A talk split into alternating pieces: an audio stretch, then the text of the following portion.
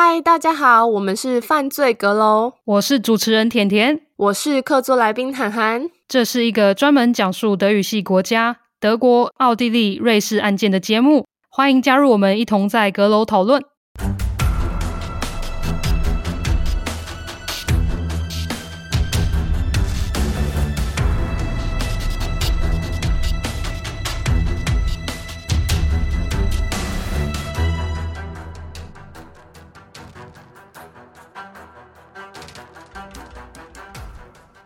嗨，大家好，我是甜甜。嗨，我是涵涵。这集的部分内容是需要付费才能收听的，所以我们在节目开始之前，阁楼想要在此感谢一下订阅节目赞助方案的阁友们。透过你们的赞助，节目才能做得更深入。那如果其他的阁友也很喜欢节目，想要鼓励我们，也希望节目能持续更新下去的话，也在你有能力的情况下，我们真的很欢迎大家能加入我们的订阅方案哦。那详细的情形，欢迎点击我们的资讯栏的连结，或是直接上我们 MixerBox 的犯罪阁楼官方账号，就可以了解详细的情形了。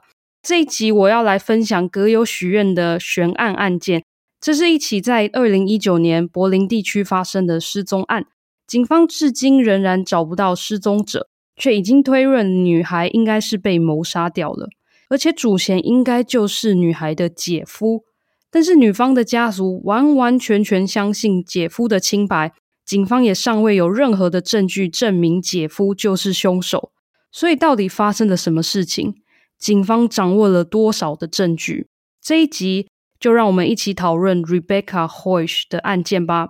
这一集案件的人名比较多，主要就是围绕在失踪者家族的姓名。不过因为我怕大家会搞混。所以我在这边呢，只会用他们与失踪者 Rebecca 的关系，像是 Rebecca 的父母、Rebecca 的兄弟姐妹来称呼他们。如果你想要知道他们各自真实的姓名，那我有再把名字制作成家族树的图片放在我们的官方 IG at Dark Crime Podcast，欢迎大家边听边看。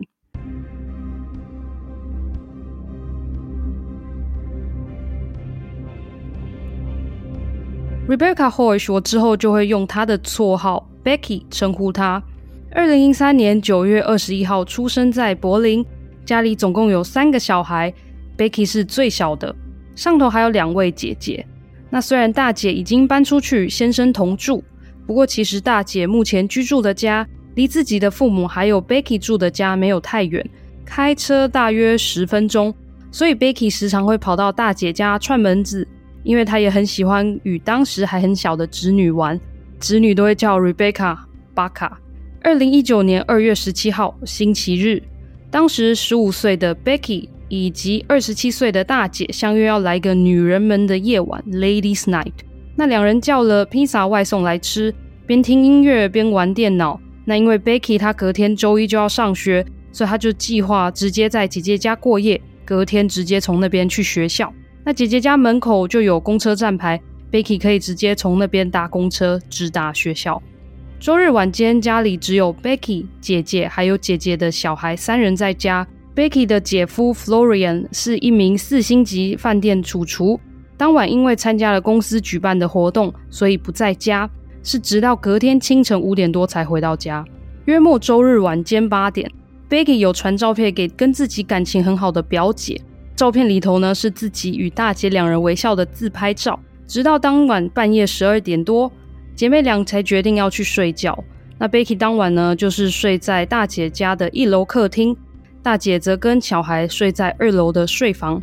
根据大姐的说法，因为她周一要上班，所以大约在早上七点的时候就与小孩一同离开了家。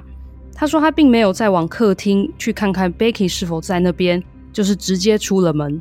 周一早上七点十五分的时候，Becky 的妈妈她有试着打电话给 Becky 叫她起床，因为妈妈很怕 Becky 睡过头上学迟到。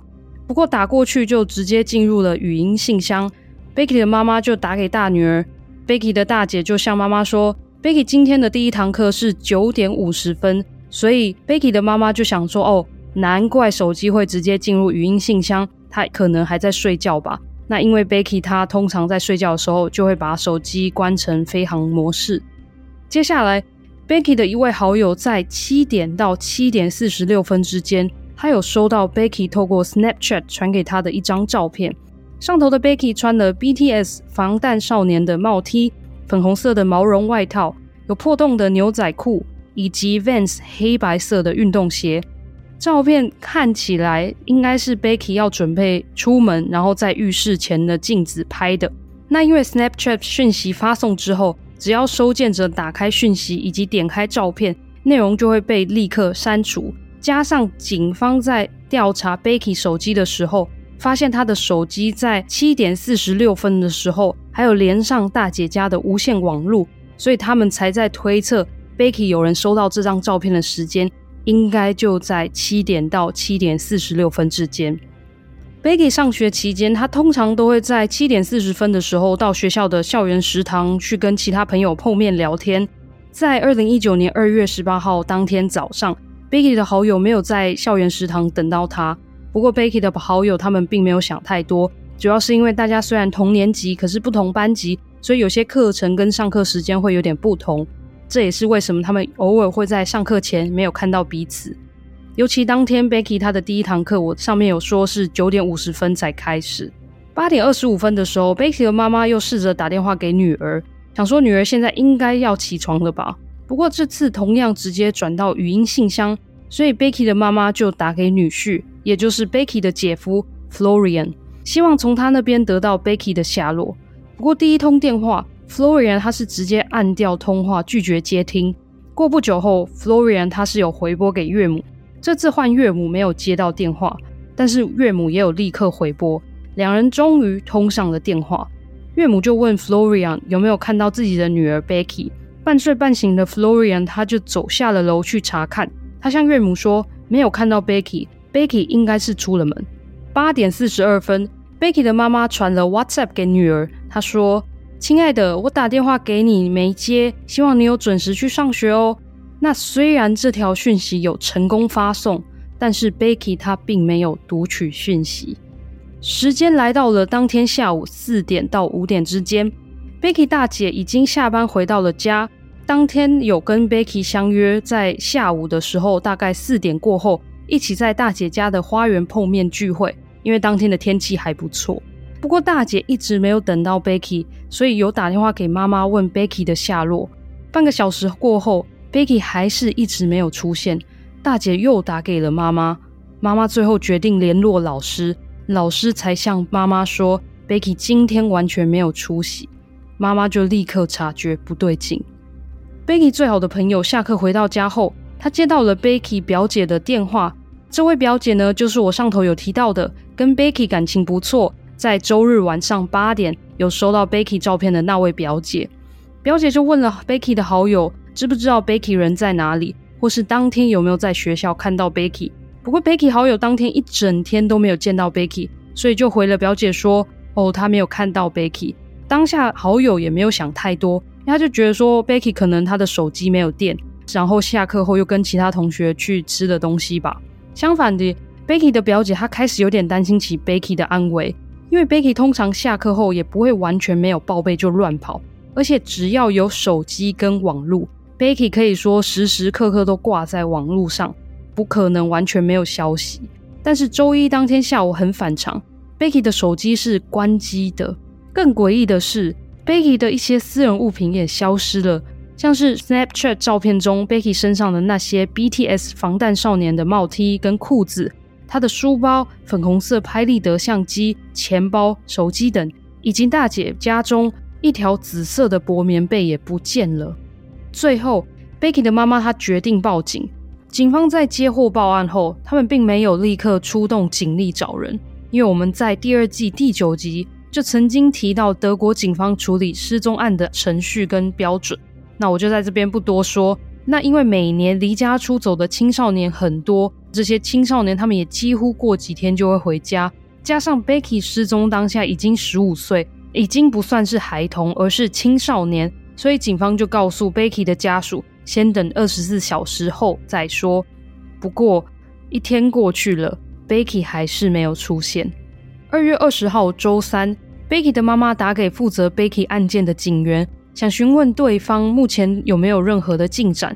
这位警员告诉 Becky 的妈妈，他现在手上的案子很多，而且那些案件也很棘手跟重要，所以我现在还没有办法承办你的案件。如果想要客诉的话，欢迎联络警察总部。嗯，我是可以理解警局可能有很多案件要处理，尤其就在大城市柏林嘛，柏林就是很多人。但是这位警员的口气跟态度好像有点没有同理心呢，还跟妈妈说，如果你要客诉的话，欢迎联络总部，好像有点奇怪。因为 Becky 的妈妈一定是很焦急女儿的下落才会打个电话过去的啊。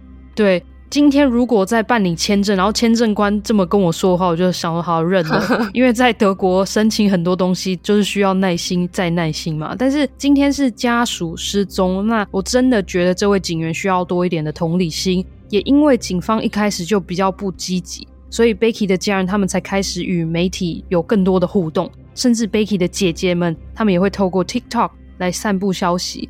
他们为的就是要透过媒体跟社群的力量。去曝光 Becky 的事件，希望这样子能赶快的找到 Becky。Becky 的父母在接受媒体采访的时候说道，他们认为女儿失踪当天的早上，可能因为要与人碰面，就这样出了门，但是也有可能路途中遇害，所以到现在都没有消息。虽然 Becky 的父母有这个推论，不过女儿目前并没有男朋友，所以父母其实也不晓得 Becky 这个周一早上有可能会跟谁碰面。此外，Becky 一直以来都是一个很守信用的孩子。今天告诉爸妈几点要回家，如果晚了一点，Becky 也会立刻通知父母。所以这样不告而别的举动，实在不太像是 Becky 的个性。Becky 失踪后的三天，二月二十一号，警方仍未找到 Becky 的下落，所以他们公开了一张 Becky 的照片。这是一张 Becky 在失踪前几天上传到自己 IG 账号的照片。上头的 Becky 扎起了头发。有着快到眉毛的刘海，擦着口红的嘴巴微微嘟起。这张照片我们有放在官方 IG，所以大家可以在那边看到。警方用这张带有滤镜又有上妆的 Becky 当做搜索的照片，其实在事后带来了很多的争议，因为这一张照片连 Becky 的妈妈都说不太像我的女儿。不过警方会使用这张滤镜很深的照片的原因。据说是因为当时 Becky 的妈妈也没有自己女儿的近照，所以警方才用了这张照片。Becky 的失踪案成为了德国近几年来最轰动全国的案件，甚至在 Google 二零一九年的关键字搜寻排行榜上，Rebecca Hoish 的名字挤上了排行榜的第一名。就在 Becky 失踪的十天后，二零一九年二月二十八日，警方有了重大的突破。他们逮捕了一名嫌犯，而这名嫌犯就是 Becky 的姐夫 Florian。姐夫？警方的依据是什么？为什么他们觉得姐夫有嫌疑？我在陈述二月十八号周一早上的时候，有提到 Becky 的姐姐在早上七点的时候就出门，但是我有提到 Becky 的姐夫 Florian，他是当天清晨才回到住处。那虽然 Florian 跟岳母说没有看到 Becky，他也跟警方说当天早上他就是在睡觉。可是，警方事后发现，Florian 在七点到八点之间是有用手机上网的。而我们也知道，Becky 在周一七点四十六分的时候有连到姐姐家中的无线网路，加上被逮捕的 Florian，他的证词一再的反反复复，所以被警方认为目前嫌疑最大。那再来是，警方在调查案件期间，有透过一个车牌号码辨识系统去调查 Florian 车子的行踪。那 Florian 在 Becky 失踪当天，二月十八号早上十点四十七分，他与太太共有的雷诺轿车有出现在德国高速公路 A 十二，开往德国东部城市 Frankfurt an der Oder 奥德河畔法兰克福的方向，近乎就是要到德国跟波兰的边境。这个时间点，Florian 他原本说自己还在睡觉，Becky 他也应该要出现在学校。而且课程已经开始一个多小时，但是还是没有见到他。那当时 Florian 的太太在工作，所以唯一可以用到车的人，基本上可以说就只有 Florian 了。Becky 失踪的隔天，二月十九号晚上十点三十九分的时候，警方同样在这个 A 十二高速公路拍到了 Florian 的车子。当警方问 Florian 这两次开车行踪的原因的时候，Florian 他是采取保留态度。他没有告诉警方任何原因。针对 Florian 的行为，他的岳父，也就是 Becky 的爸爸，也做出了解释。他向媒体说，整起事件因为牵涉太多事情，所以我不能说。然后他也在电视机前向自己的女婿 Florian 呼吁：“Florian，你快点出面说明吧，这样警方才能找到对的方向，找出我们的 Becky。”后来 Becky 的爸爸又在采访时说：“Florian 其实已经有向自己说，对，当时就是 Florian 他开的车。那那时候呢，他是要去德国波兰边境处理事情，但是处理什么事情，Becky 的爸爸没有多做说明。那有一个没有被证实的说法。”就是 Becky 家族似乎有牵涉毒品交易，当时 Florian 是要把毒品运往波兰，那加上犯罪集团势力庞大，所以 Becky 家族才不敢透露任何讯息。如果 Florian 真的是去运送毒品或是做毒品交易，那么 Florian 会说谎的原因，是因为他也不希望因为贩毒而坐牢嘛。此外，警方也在同一时间检查了他的车子。他没有找到任何毒品，或是任何可以藏毒品的地方。不过，他们有在 Florian 的车子的后车厢找到几根头发，以及毯子上的绒毛纤维。这个头发呢是 Becky 的，毯子的纤维呢就是那条紫色薄棉被。那虽然是这样子，Becky 的爸爸就直接向记者说，Becky 在失踪的前一晚，二月十七号周日，他是有跟侄女在车上玩的。所以期间掉的头发也是有可能的，他们也有可能在车子里面有盖被子，所以有绒毛纤维也不奇怪。因此，这些证据不足以去代表 Florian 就有对 Becky 做了什么事情。所以，警方在逮捕 Florian 的隔天又释放了他。针对有上头有提到的车牌号码辨识系统，我想在这边多做一点补充，在德文会被简称为 Kesy K-E-S-Y。那这样的辨识以及捕捉车牌号码的系统，其实在德国是蛮有争议的，因为在德国个资跟隐私是非常被重视的，每个人都有权利去决定谁可以得到他们的个资，如何去使用或是储存。那如果他们希望这个公司或是企业等等的需要去删掉自己的个资的话，他们也可以申请提出要求。大家就可以想象。政府或警方怎么可能大费周章的去询问每一位驾驶，问他们说：“哎，我们可不可以存取你在高速公路的行踪？”所以安装这个系统就已经有点违背各自保护了。那警方为何要安装这样的系统呢？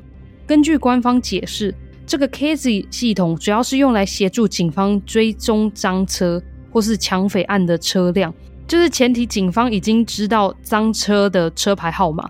然后透过 Kesy 去看他们的逃逸路线，其他也同样与凶嫌开在同一条道路的车辆讯息与画面，他们就会被立刻删除。诡异的地方就在这边。照理来说，Becky 失踪前或是当天，Florian 的雷诺轿车并没有被警方通缉，所以照理来说，他开车经过 A 十二高速公路的画面应该是会被直接删掉的。但是警方却在调查 Becky 事件时，用这个资讯去拆穿他的谎言，就以协助办案来说，这个没有删掉资讯的事情反而变成了好事。但是这样的举动还是有被外界批评了一下。后来才发现，原来这些资料并不会真的被删除，而是会被储存封印起来。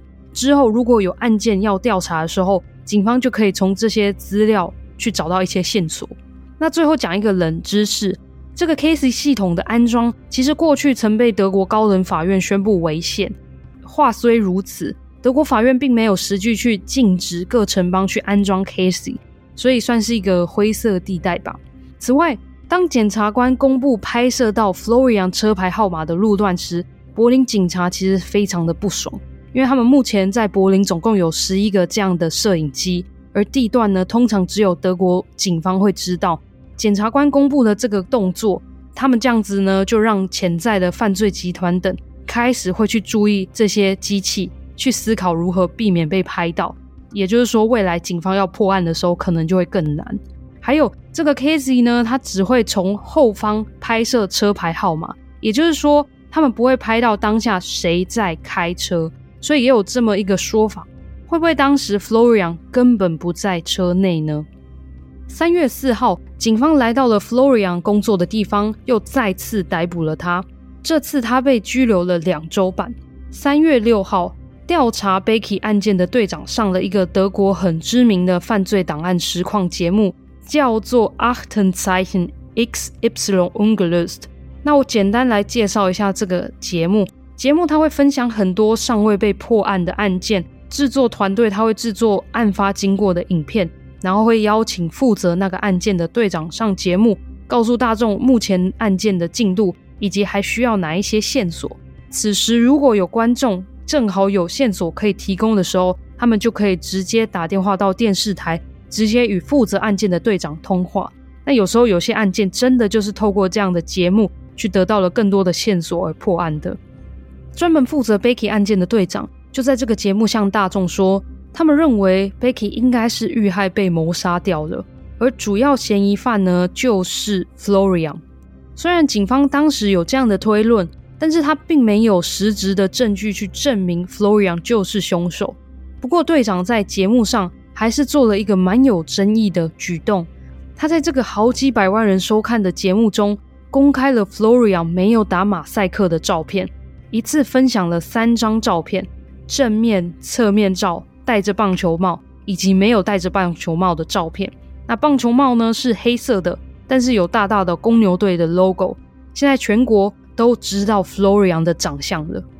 Becky 的家人他们有一个说法，就是说警方为什么要公开 Florian 的照片？他们是说，当时警方在讯问 Florian 的时候，因为 Florian 一直保持沉默。所以警方有半威胁的口气告诉他说，如果他再不开口的话，就要公开他的照片。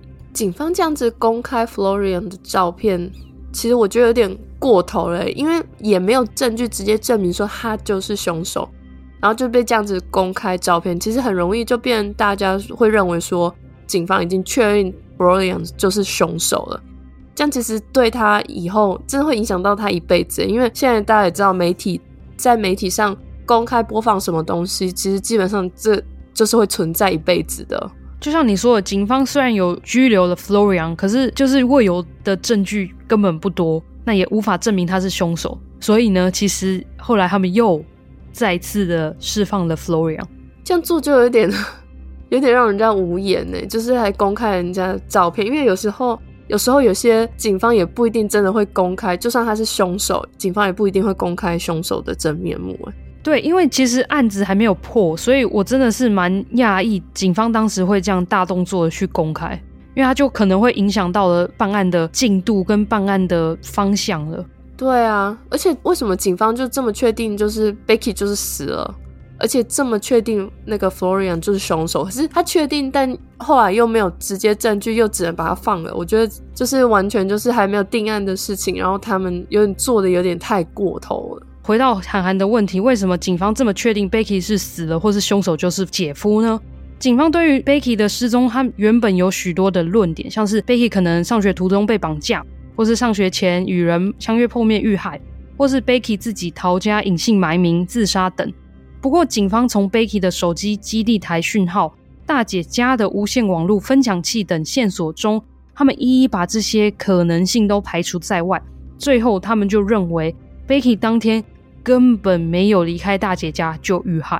我再简短重述一下警方拥有的线索：Becky 妈妈在七点十五分和八点二十五分有打电话给女儿，但是都直接进入语音信箱。那要么 Becky 的电话在这两个时间点有关机，要么就是在飞行模式。但是八点二十五分后一点点，Becky 的妈妈有跟 Florian 通话，Florian 说 Becky 人不在家。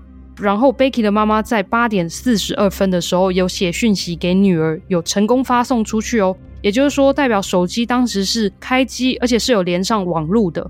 在这个 WhatsApp 讯息后，Becky 就这样凭空消失，音讯全无。也因为这些线索，警方才认为 Becky 是在家直接遇害的可能性最高。再来，Becky 的家人都说 Becky 不会不告而别，时时挂在网路上。就连 Becky 他某次校外教学，因为担心收讯不好，没办法天天更新 Snapchat，他还特地拜托了那个表姐，在校外教学那段期间，帮他天天在自己的账号上发布一个新的照片。所以 Becky 突然消失，然后音讯全无，实在非常的不像他，警方才会认为 Becky 应该是遇害被谋杀掉了。再来，韩寒的第二个问题，为何警方这么确定 Florian 就是凶手？他们的推论依据是这样的：Florian 当天清晨五点四十五分喝得很醉，回家后并没有像他跟警方说的一样，回家就倒头大睡。其实当时喝很醉，但是醒着的 Florian 他正在看 A 片，还有上网。那 Florian 等到自己的太太 Becky 的大姐七点离开家后，家里就只剩下 Becky 跟 Florian 了。那此时 Florian 他下了楼，然后外界就再也没有 Becky 的消息了。直到八点二十五分，岳母打电话给 Florian 的时候，可能 Florian 正在处理 Becky 的尸体，才在岳母第一次打电话的时候拒绝接听。Becky 也不像 Florian 所说的不在家，而是不在人世了。在此，我想要再强调一下，以上这个说法呢，纯粹是警方的推论，他们没有直接的证据去证实这个说法。不过，Florian 被问话的时候，他也没有对警方这个说法做出任何的反驳。三月七号，警方得到了另外一条线索，距离柏林开车大约四十分钟的小镇 Kummersdorf。那大家不用记地名。三位经常一起相约骑马的女性友人，他们在这一天也有碰面。其中两人骑着马，另一位呢，则是牵着自己的迷你马一起散步着。他们在散步的森林里，有看到一位戴着棒球帽的男子。然后男子就一直到处张望，左顾右盼。他原本没有看到这三位友人，直到他们骑着马靠近后，男子就立刻加快脚步，甚至是飞奔离开现场。那大家如果有去过森林，应该就会知道说，某些道路因为比较有人常走，所以树木跟灌木丛比较在走道的两旁，但是也有很多路段是被树木给覆盖，基本上人要行走过去的话。是需要那种拿着开山刀披荆斩棘的那一种。当天呢，这名男子就是看到附近有人后，头也不回的一路走进了森林的内部，而且走的路呢，就是我刚刚说的那些被覆盖着、平时不太会有人走的路。所以这样的举动呢，就让这三名友人觉得很诡异。为什么这名男子会有这样的反应？所以他们也才在一个月后还，还有对这件事情有点印象。骑着马的两位友人呢，他当时还对着那位散步的友人开玩笑说：“哎、我们先骑马离开了哦，小心你等一下不会沦为受害者。”那目击者还指出，棒球帽是红色的。此外，另外一位目击者也指出，在这个 k u m a s d o r f 森林区域，当天是有看到一台覆盆子颜色的雷诺 Twingo 轿车，不谋而合的。Florian 跟 Becky 大姐拥有一台这样型号跟颜色的轿车，Florian 也有一顶棒球帽，而且也有红色公牛队的 logo。警方在得知这个消息后，就派出了大批人马跟警犬去森林、湖泊等地搜索，不过最后完全没有找到任何可能指向 Florian 或是 Becky 案件的线索。警方当初有去追这条线索的原因呢，是因为 Florian 对这个区域也蛮熟悉的。因为他的家人就住在附近。那 Becky 的家人是怎么想的？Becky 的家人从头到尾都完全相信 Florian 的清白。Becky 妈妈甚至对媒体说，她相信自己的女婿与自己女儿失踪的案子完全没有关系。Florian 对她来说就像是亲生的儿子。她形容 Florian 很亲切、安静、认真向上、忠诚。他是一位很好的爸爸跟先生。Becky 的爸爸则对于警方再次释放 Florian 的消息感到非常的开心。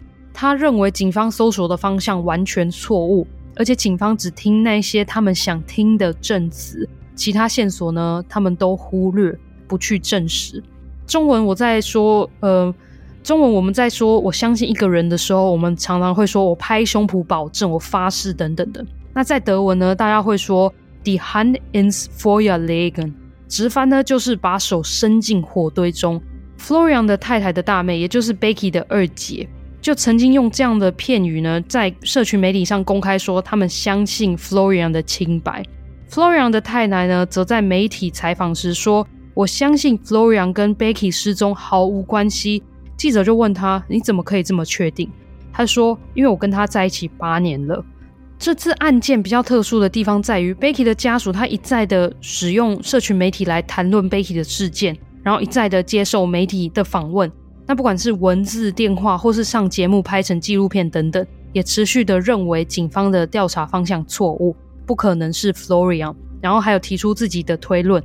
警方在后来又表示，这样子一直受访的行为就是很干扰警方办案。不过，我想每每个人都有自由去表达自己的想法，所以警方其实也没有干涉太多。那我们再来谈一下警方是如何调查 Becky 的案件。经过统计，警方大概搜集到了两千七百个线索。那我就来分享几个比较有被公开的目击证人线索。第一个是来自邻居 M，这位邻居他家距离 Becky 大姐家的住处大约一百公尺。如果 Becky 当天真的有搭车去上学的话，一定会经过这位 M 邻居家。那这位邻居呢，在 Becky 失踪的那一周，因为有看到 Becky 的报道，加上他确信自己周一早上有看到 Becky，所以他就打电话给警员，分享了自己的线索。他说，二月十八号当天上午大概十一点半的时候，他看到一位长发女孩身上带着一条紫色的薄棉被。他心里还想说：“诶，前一晚不是下雨吗？这个女孩是要去哪里野餐的啊？”基于礼貌，这位邻居虽然没有看过 Becky，不过他还是有向 Becky 打了招呼。那 Becky 只是一脸沮丧的走开了。根据这位邻居的说法，警方在听到他的目击证词后，只是说呀呀，想打发掉他，然后就淡淡的说，之后如果有需要任何消息的话，会再打电话给他。不过之后这位 M 邻居呢，就从来没有接过警方的电话了。此外，当时这位邻居他们也有被一位记者采访，当这个片段被播出去的时候，这位邻居也陆续的收到一些亲友的讯息，问他说：“哎，你真的有看到 Becky 吗？”那他觉得。警方跟自己的亲友都没有人相信他的话，所以他从此之后呢，这位邻居就也不太对外谈论这件事了。不过事后，警方针对这位邻居的指控，他们的官方回应是，他们有很重视这位邻居提供的线索，就跟他们重视其他每一条线索一样。那大家可能就在想说，那为何警方后来没有把这个算是蛮关键的线索纳入考量呢？主要是因为。警方后来有去调查了二月十七号的天气，发现那一天没有下雨，所以邻居说前一天有下雨的说法就有点出入。Becky 的家人有没有其他的推论？他们认为他们的女儿或是妹妹或是表妹发生什么事吗？或是谁有可能是嫌疑犯？这个问题通常也是我在看小说啊，或是影集，警方好像就会问受害者的家人的问题。Becky 的爸妈是有两个比较具体的推论。一个是他们认为 Becky 在二月十八日当天可能是要去见一位网友 Max，这位 Max 跟 Becky 是一样十五岁。根据 Becky 最好的表姐，也就是那位有 Becky Snapchat 账密的表姐，Becky 在失踪前天天都有跟这位网友 Max 传讯息。那 Becky 有人也有提到，Becky 曾经有一次要跟 Max 见面，因为 Max 不住柏林。Becky 的友人担心他独自跟这位网友见面有危险，所以最后就叫他不要去。那最后 Becky 当然真的也就没有去了。此外，这位 Max 在 Becky 失踪的消息大量被报道后，过几天就把自己的账号给删除了，所以让外界就更觉得很可疑。警方因此也有去调查这条线索。感谢一个德国 Podcast 节目叫做 Im Dunkeln，中文直翻叫做在黑暗中，它是由两位记者 Miriam。跟 Lena 制作的，那我之后就用两位记者去称呼他们。他们有针对 Becky 的案件做了许多的调查跟访问，最后他们甚至有找到了传说中的网友 Max，但是是透过 Becky 的一位好友找到 Max 的。这位好友呢，在 Becky 失踪的隔一天，他就一起与 Becky 的二姐登入了 Becky 的 Snapchat 账号，他们写了讯息给每一位 Becky 有追踪的使用者，在写讯息的时候。他们发现这位 Max 就把自己的 Snapchat 账号给删除了，所以这位朋友后来就有试着在 Instagram 上寻找这位 Max，因为是私人账号，所以他有多次提出 follow 的申请，那 Max 都一直拒绝这位友人的申请，是直到二零一九年六月的时候，这位 Max 才主动回讯息告诉 Becky 的友人，对，他就是那位传说中的网友 Max。后来这两位记者呢也有私讯 Max。过了一阵子，Max 有回复，那我就来分享一下他们大致的访谈的内容。主要是 Max 跟 Becky 真的就只有网友的关系，两人从未碰过面。虽然他们过去聊天时都有一直在说某一天要在柏林碰个面，不过就是说说而已。主要是因为 Max 本身很害羞，而且他也住在德国的西部，所以要去柏林的话，其实也蛮远的。那两人聊天的内容呢，也不会太深入，通常就是问一些彼此学校的生活、课业、下课活动等等的。那 Max 之所以会在 Becky 失踪后删掉了自己 Snapchat 的账号，主要是因为他很害怕周遭的人知道这件事情，然后很害怕他的生活就因此而变掉。所以除了他的妈妈跟一位友人，Max 完全没有让其他亲友知道他就是那位 Becky 的网友。那 Max 是透过 Instagram 跟 Becky 认识的。当初因为 Max 觉得 Becky 分享的照片还不错，所以就主动传讯息给 Becky。两人的网友关系大概维持了半年，那大概每两天会传讯息给彼此。虽然偶尔对话内容有一点暧昧，不过两人并没有真的更进一步的发展。根据 Max 的说法，他们在 Becky 失踪前的好几个月就没有联系了。警方其实后来也有联络上 Max，有去调查他的出席记录。那 Max 在 Becky 失踪前后都有每天出席，所以真的要说 Max 与 Becky 的失踪有关系，其实警方也找不到任何直接的证据跟连结，所以最后 Max 这条线索呢，也就没有再被继续调查下去了。如果 Max 的说法是真的，那为什么 Becky 的妈妈还是想要提到这一号人物？差一点就打乱了一个正常青年生活，而且他这么做是不是有点想要转移警方的焦点？是不是有想要帮那个 Florian 脱身的感觉？我在想，Becky 的爸妈可能真的很焦急，所以他们只要能想到可能对案件有帮助的讯息，他们就提供给媒体去公布吧。不过我也是觉得这样的线索或是猜测，为什么他们需要在媒体面前讲，而不是暗中去告诉警方即可？我确实就觉得有点干扰警方办案的嫌疑。那针对 Becky 家属的推论，Becky 的爸爸还有一个推测，就是在 Becky 失踪前，Becky 似乎在学校有受到霸凌，Becky 甚至有了想转学的念头，所以会不会是那一些欺负他们女儿的同学对 Becky 做了什么事？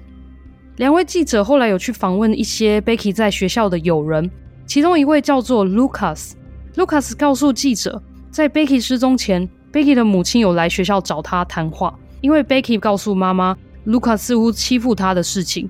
但是 Lucas 认为 Becky 偶尔也会想太多，或是有点夸大事实。虽然两人过去也很常吵架，而且两人就会一阵子不说话，不过后来都是和好。不过在 Becky 失踪前的那一次吵架，他们算是有点冷战。吵架的原因是某一天 Becky 上学戴了鸭舌帽。那因为上课期间呢，不准戴鸭舌帽，所以 Lucas 就开玩笑的拿走了 Becky 的帽子，朝他的头挥了过去。那因为这顶鸭舌帽它在调整大小的地方有金属扣环，所以这个扣环呢就硬生生的打到了 Becky 的头，Becky 就觉得很痛，所以因此有生气这样子。当天还告诉老师自己头很痛，就请假回了家。后来 Becky 妈妈就到学校去找 Lucas 算是理论，问他说：“你为什么要这么做？”尤其他们两个是好朋友，为什么要打 Becky 这样子？Lucas 就因此对 Becky 有点失望，毕竟这是他们两个之间的吵架。Lucas 也不懂为什么 Becky 要为了这个鸭舌帽的事情要跑去跟妈妈告状。Lucas 受访时表示有点难过，因为没有想到就是他跟 Becky 冷战的时候，Becky 就失踪了。根据 Lucas 的说法。Becky 的父母似乎认为他跟 Becky 的失踪有关系，所以后来其实警方也有去学校找 Lucas 问话。不过当然这条线索也就是不了了之，毕竟当初那个鸭舌帽的争执真的也只是儿戏，Lucas 怎么可能会因为这样子然后去种下了杀人的念头？那这个黑暗中德国 Podcast 节目，他们还有讨论到以下几点，我觉得还蛮有趣的，所以我就跟大家分享一下。第一个讨论的点是。Becky 是否在失踪的当天早上真的有在 Snapchat 传照片给友人？而且当天传的那张照片是一张旧的照片呢，还是当下拍的照片？不知道有没有阁友在使用 Snapchat？虽然我没有使用，不过我有听说 Snapchat 上头有一个记录叫做 Flames Record 或是 Strike。如果 Snapchat 使用者连续三天都传给友人一张照片的话，那这位使用者的 ID 旁边。就会有火焰的符号。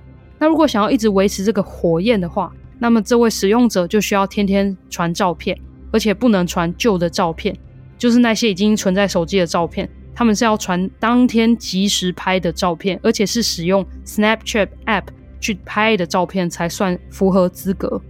那两位记者呢，就在询问了当天那位收到 Becky 照片的友人，当天 Becky 传给他的照片的动机是不是就是要维持这个火焰记录？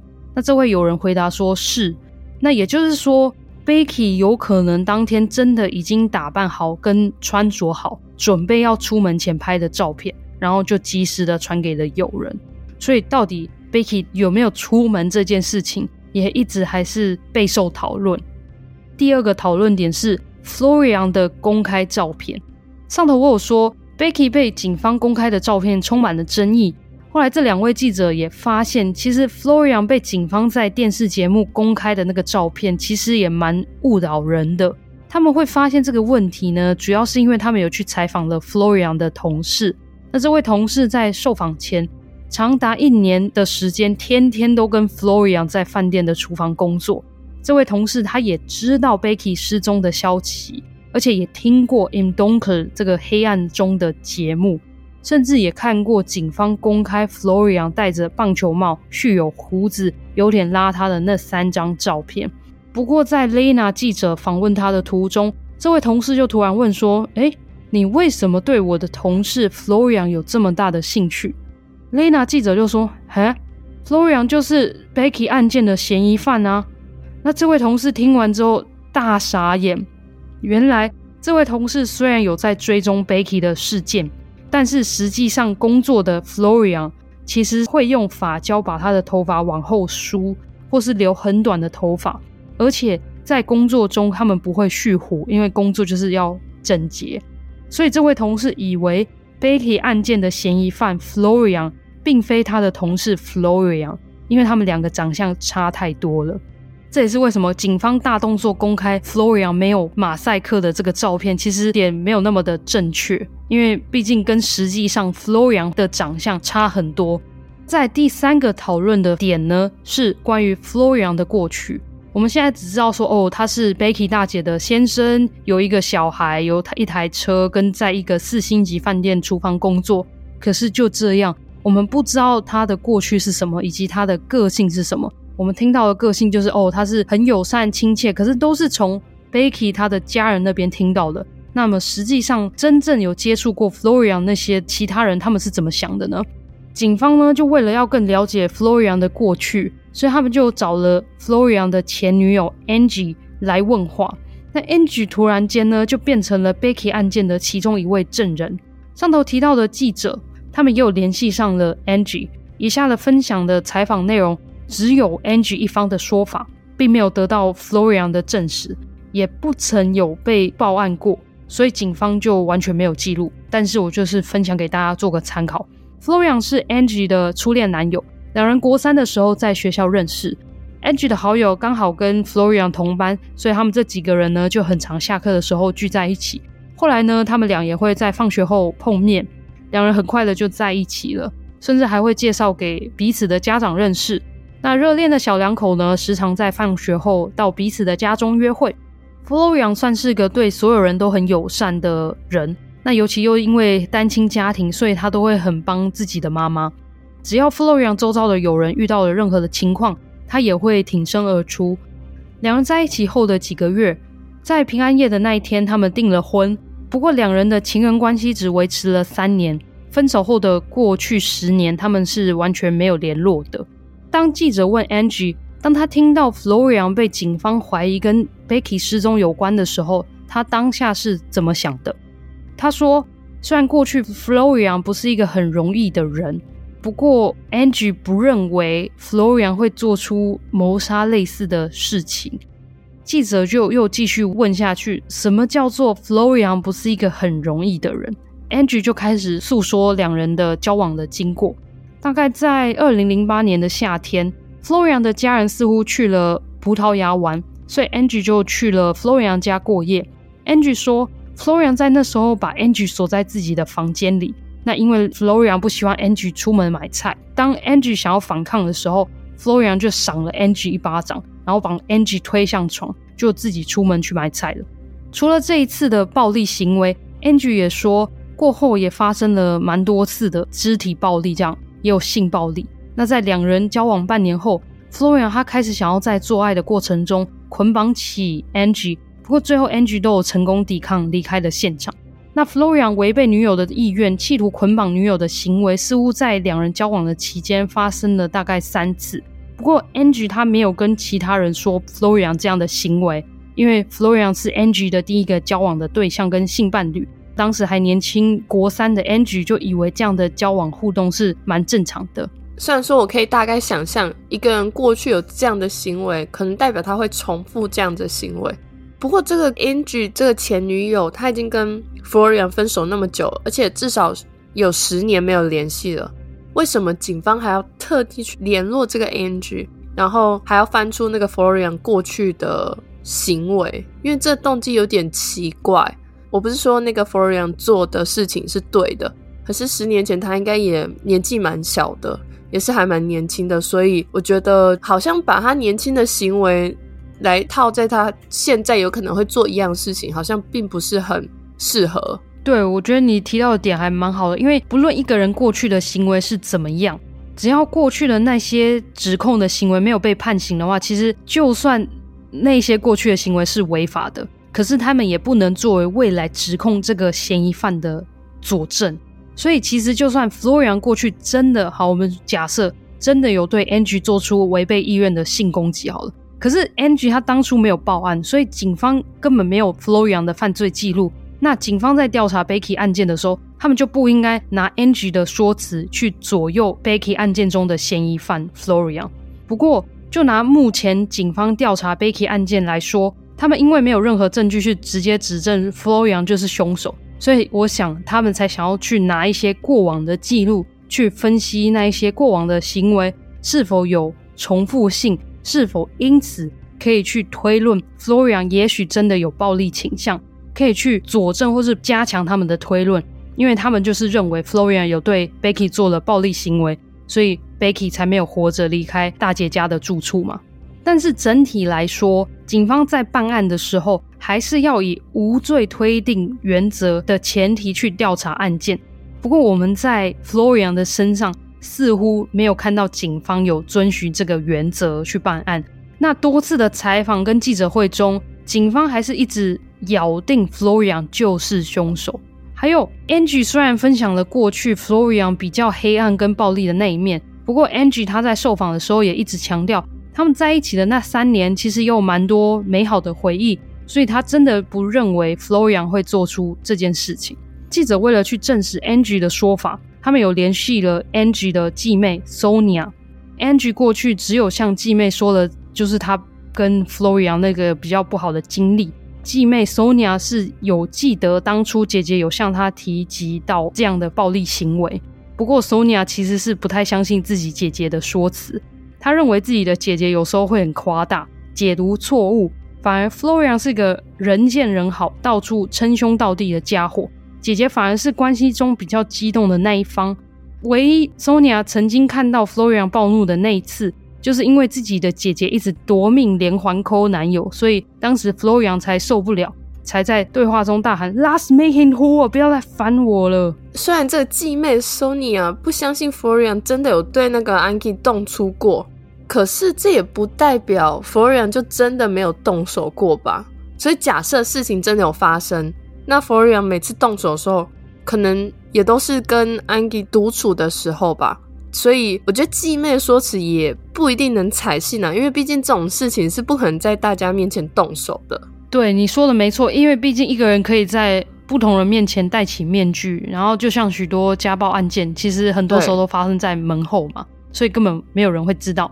而且，其实这个继妹 Sonia 跟 Florian 的关系也有一点复杂。听完之后呢，大家可能也会对继妹的说法采取一点保留的态度。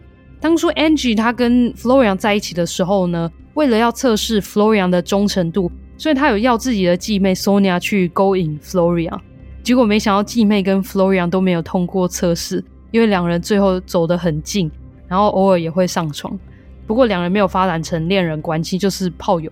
所以 Sonia 会背着姐姐跟姐姐的男友打炮。不过，Sonia 认为也没什么，反正他们当时就很年轻。Sonia 还说，Florian 不管是平时对待她的方式，或是在做爱时都很温柔友善，所以 Sonia 真的不太相信姐姐 Angie 说 Florian 对她动粗的说辞。我们现在讲了这么多 Becky 的案件，我们好像没有讲到太多关于 Becky 自己本身，她是谁，她的个性，以及她在失踪前的日子到底过得如何。所以我现在就来分享一下 Becky 的家人形容 Becky 是一个非常善良、窝心、讲信用的女孩。不过就这样了，我真的找不到其他太多的资料。直到这两位记者他们去访问了 Becky 的友人，像我上头提到的 Lucas 跟其他几位女生朋友后。我才真的有找到比较多关于 Becky 的资讯。那有人说 Becky 她过去也曾经转学过，好像就是因为在学校有被欺负之类的，所以才转到了新的学校，认识了他们。那不过 Becky 她从来没有真正去告诉他们被欺负的或是被霸凌的原因，只说过去在学校有一段不太好的经历。因此，Becky 在学校或是在人前就是一个会很注意或是在意别人眼光跟言论的女生。她做的一举一动。都是会先去想说别人怎么看待她，别人怎么想的。就拿一个例子来说，穿衣服好了。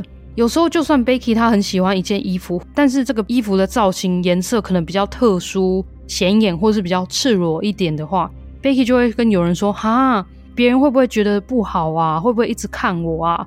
那最后 Becky 可能干脆就不买那件她其实自己也蛮喜欢的衣服。然后 Becky 也算是一个蛮正常的青少女。所以她曾经也有喜欢过一位男生，那那位男生刚好是一个商店的店员。在每次上学的时候，Becky 跟他的好友 Lucas 会一起经过那家店，Becky 都会跟 Lucas 说：“哎、你你先走，你提前单独先走，然后自己在最后一个人走经过店家，因为 Becky 很怕男性店员会以为自己跟 Lucas 在一起，这样子就是还蛮小女孩的，很可爱。”但是有人也提到，Becky 有低潮的时候，尤其是在 Becky 失踪前的那段期间，他们刚好要准备期末考，所以其实压力蛮大的。Becky 就曾经传讯息给友人，我们以下就来念一下 Becky 跟友人的对话。我是 Becky 的友人，然后韩寒是 Becky。怎么了，Becky？一切都太多了，什么意思？唉，我想做的事情都不如我所愿。嘿，hey，听我说。我们也想要帮你忙，让你振作起来。你能不能跟我说，到底发生了什么事？可是我真的没有力气，没有力气做什么？啊，没有力气做任何事情。下课回家之后，我只想要躺在床上，整天都不想做任何事情，然后我就去睡觉。为什么你没有力气做任何事情？还是你感觉很虚弱，生病了？不知道。我不想做功课，不想念书。我也没有对什么活动有兴趣，反正我就是不想做任何事。我每天就是睡觉啊，去上学，躺在床上吃东西，然后再睡觉。但是这样让我感觉到非常的空虚。也许你该多与朋友们出去或是互动。我也没有很想，不然你去找一下心理咨商师，告诉他们你的感受。与人交谈有时候会帮助很大哦。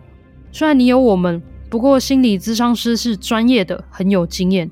我现在只想让大家来我家找我，因为这样子我就完全不用动，可以躺在床上就好。这也是为什么我现在房间很乱。反正我就是什么事情都不想做。反正我们上学啊、学习、工作就为了赚钱而已。为的是什么？就只是继续这样子活下去吗？Becky，这就是人生啊！你要么尽情的享受人生。要么住在街上，但是你可以充实你的生活，真的不需要想这么多啊。可是每个人都活着都有目的啊，不管是爱情、工作、小孩，但我什么都没有哎。Becky，你现在才十五岁好吗？我感觉到很无力，真的是 What the fuck。以上呢，大概就是曾经 Becky 跟友人的对话。有人说 Becky 的心情时常上下起伏，时常只要待在家就大哭。那他们为了让 Becky 开心起来，让她分心一点，所以有人还介绍了 Becky 防弹少年 BTS。Becky 最后呢，真的就成了防弹少年的粉丝。我想 Becky 失踪前可能真的面临了低潮，才会对生活一点希望都没有。不过当两位记者询问检察官 Becky 会不会因此有绝望到自杀的可能的时候，检察官还是直接否定掉了这个可能性。现在我们录音是六月底。Becky 已经失踪了超过三年半了。警方在每年失踪日期二月十八号的时候，都会再度更新 Becky 的案子。不过，二零零二年警方说没有任何新的进展，还是找不到 Becky 的下落，那也没有找到 Becky 的尸体。那虽然警方认为，就算找到了 Becky，活命的几率应该很低。不过，Becky 的家人他们还是存在有那么一点点的希望，因为他们还是希望未来还有可能再次的拥抱自己的女儿或是妹妹。以上呢，就是这一次 Rebecca Hoish 的案件。那希望这个案件还是有破案的那一天。那更希望 Becky 还活着。涵涵，你现在听完之后呢，有没有什么想法？我觉得整个案件都还是很扑朔迷离，因为就感觉没有真的线索，你知道吗？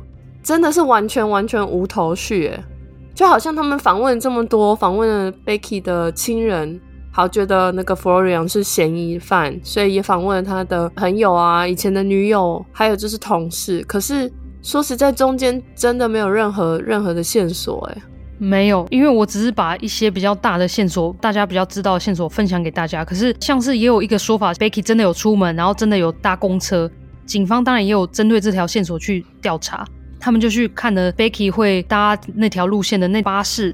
因为很多巴士都会有，公车都会有监视录影画面，在门口区域的时候，嗯、他们从来没有看到 Becky 的身影，所以也就是说，Becky 可能就没有搭车去上学。那他们又在想说，Becky 到底会去哪里？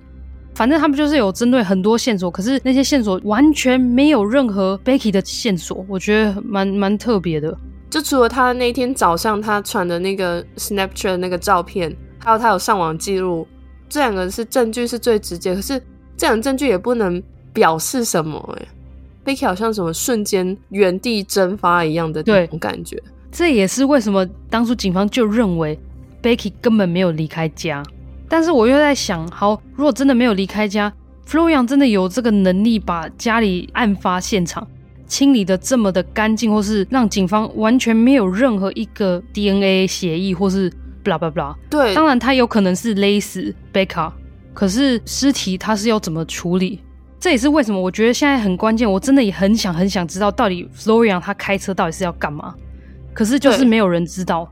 除了这个算是一个线索，然后很有疑问之外，其他是真的完全没有任何可以让你去，甚至连让你可以去想象到底发生什么事的线索，好像都没有，没有都没有。哎，就是因为之前很多我们也分享过悬案嘛。有些线索可以，哦，这个 A B C D，然后 A 你可能觉得，哦，他可能是怎么样了，然后 B 你可能觉得，啊、哦，那他中间又怎么样了？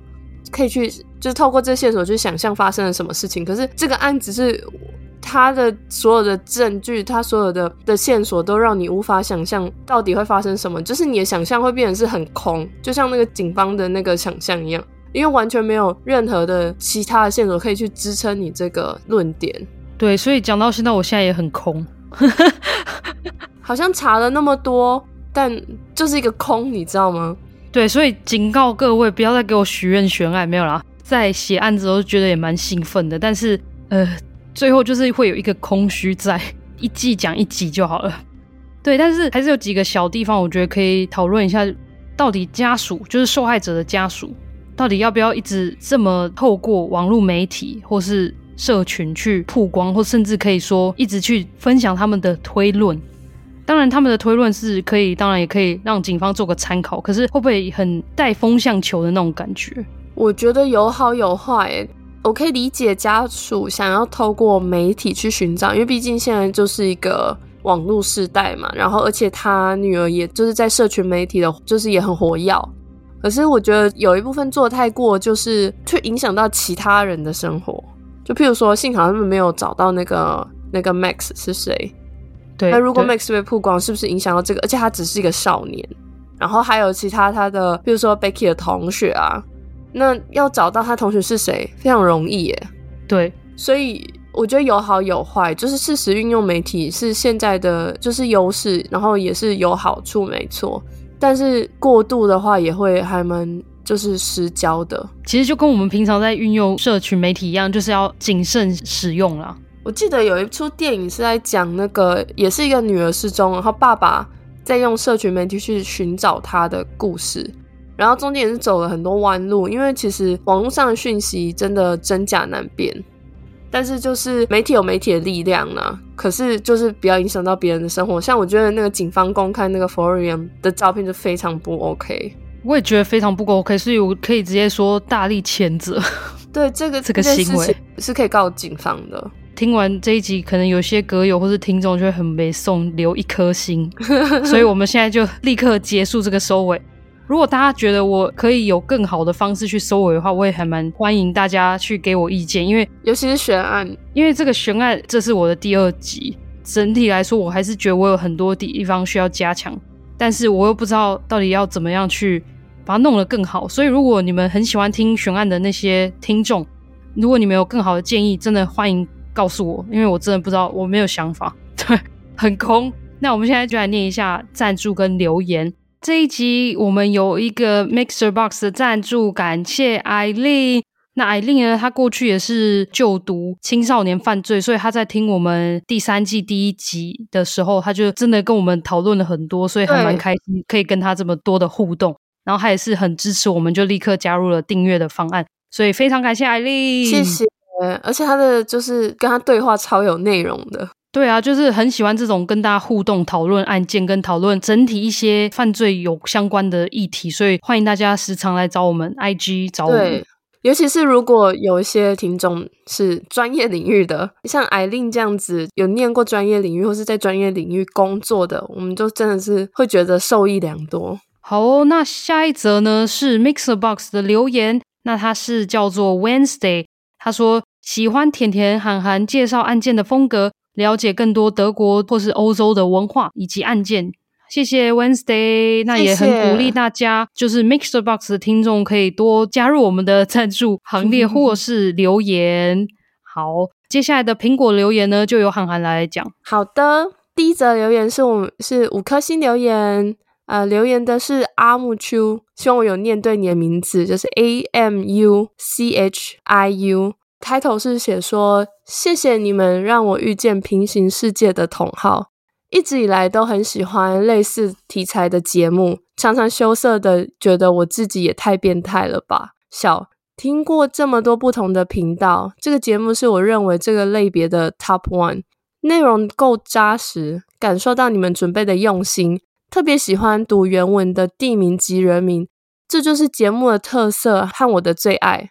感谢你们一直很在意听众有没有听懂，还会准备说明图片。但必须夸一下两位的口条及故事铺陈，一切都超棒。期待下一季上架，谢谢。我觉得 Top One 这个有点捧很高，让我们很开心，很开心。这个夸奖真的是太太太好了，对，很谢谢。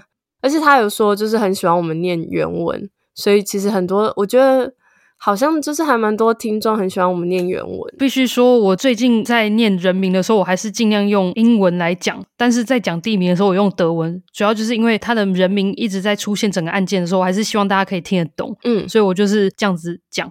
但是我们真的节目有很多小心思，因为我节目做的事情其实都是有经过思考过的。所以也真的很希望大家可以理解，然后不要因为自己的习惯或什么这样之类，然后来批评我们。好，那他也说在意听众有没有听懂。我觉得这个是因为本来德文就不是大家最熟悉的那个外语，所以我们真的还是希望说，在分享案件的时候，我们不能以我们自己就是会德文那种角度态度去分享，因为我觉得这样子大家会听得很辛苦，这也不是我们的目的。所以这也是为什么我们在像这一集的时候，我就有制作家族树。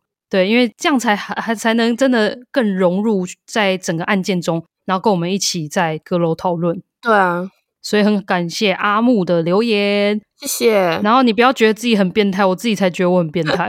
但我好像都觉得自己也蛮变态的，有时候讲一讲，那就一群变态在一起，就不会觉得大家很变态，对吗？要互相取暖。好，那接下来第二则留言是月底线，然后大写的 I 吧，I I。它的标题是第一次听你们的节目，之前都是听《见识实录》，那时候有存了一些讲案件的节目，结果今天因为手机忘记缴费，没有讯号，没有网络，约等人睡过头，在等待的时候发现 Apple Podcast 有自动下载新的单集，就点进来听。第一个听的是第二季的第十集，凶手真的很可怕，跟踪的手段以及会特意挑选目标。都让同样身为女性的我感到非常不舒服。甜甜的口条很清楚，讲述的过程中会很有代入感。韩寒的声音很好听，中间会穿插一些听众的角度的提问跟想法，让讲述的过程中不会太单调。之后会继续补听之前的档案，加油！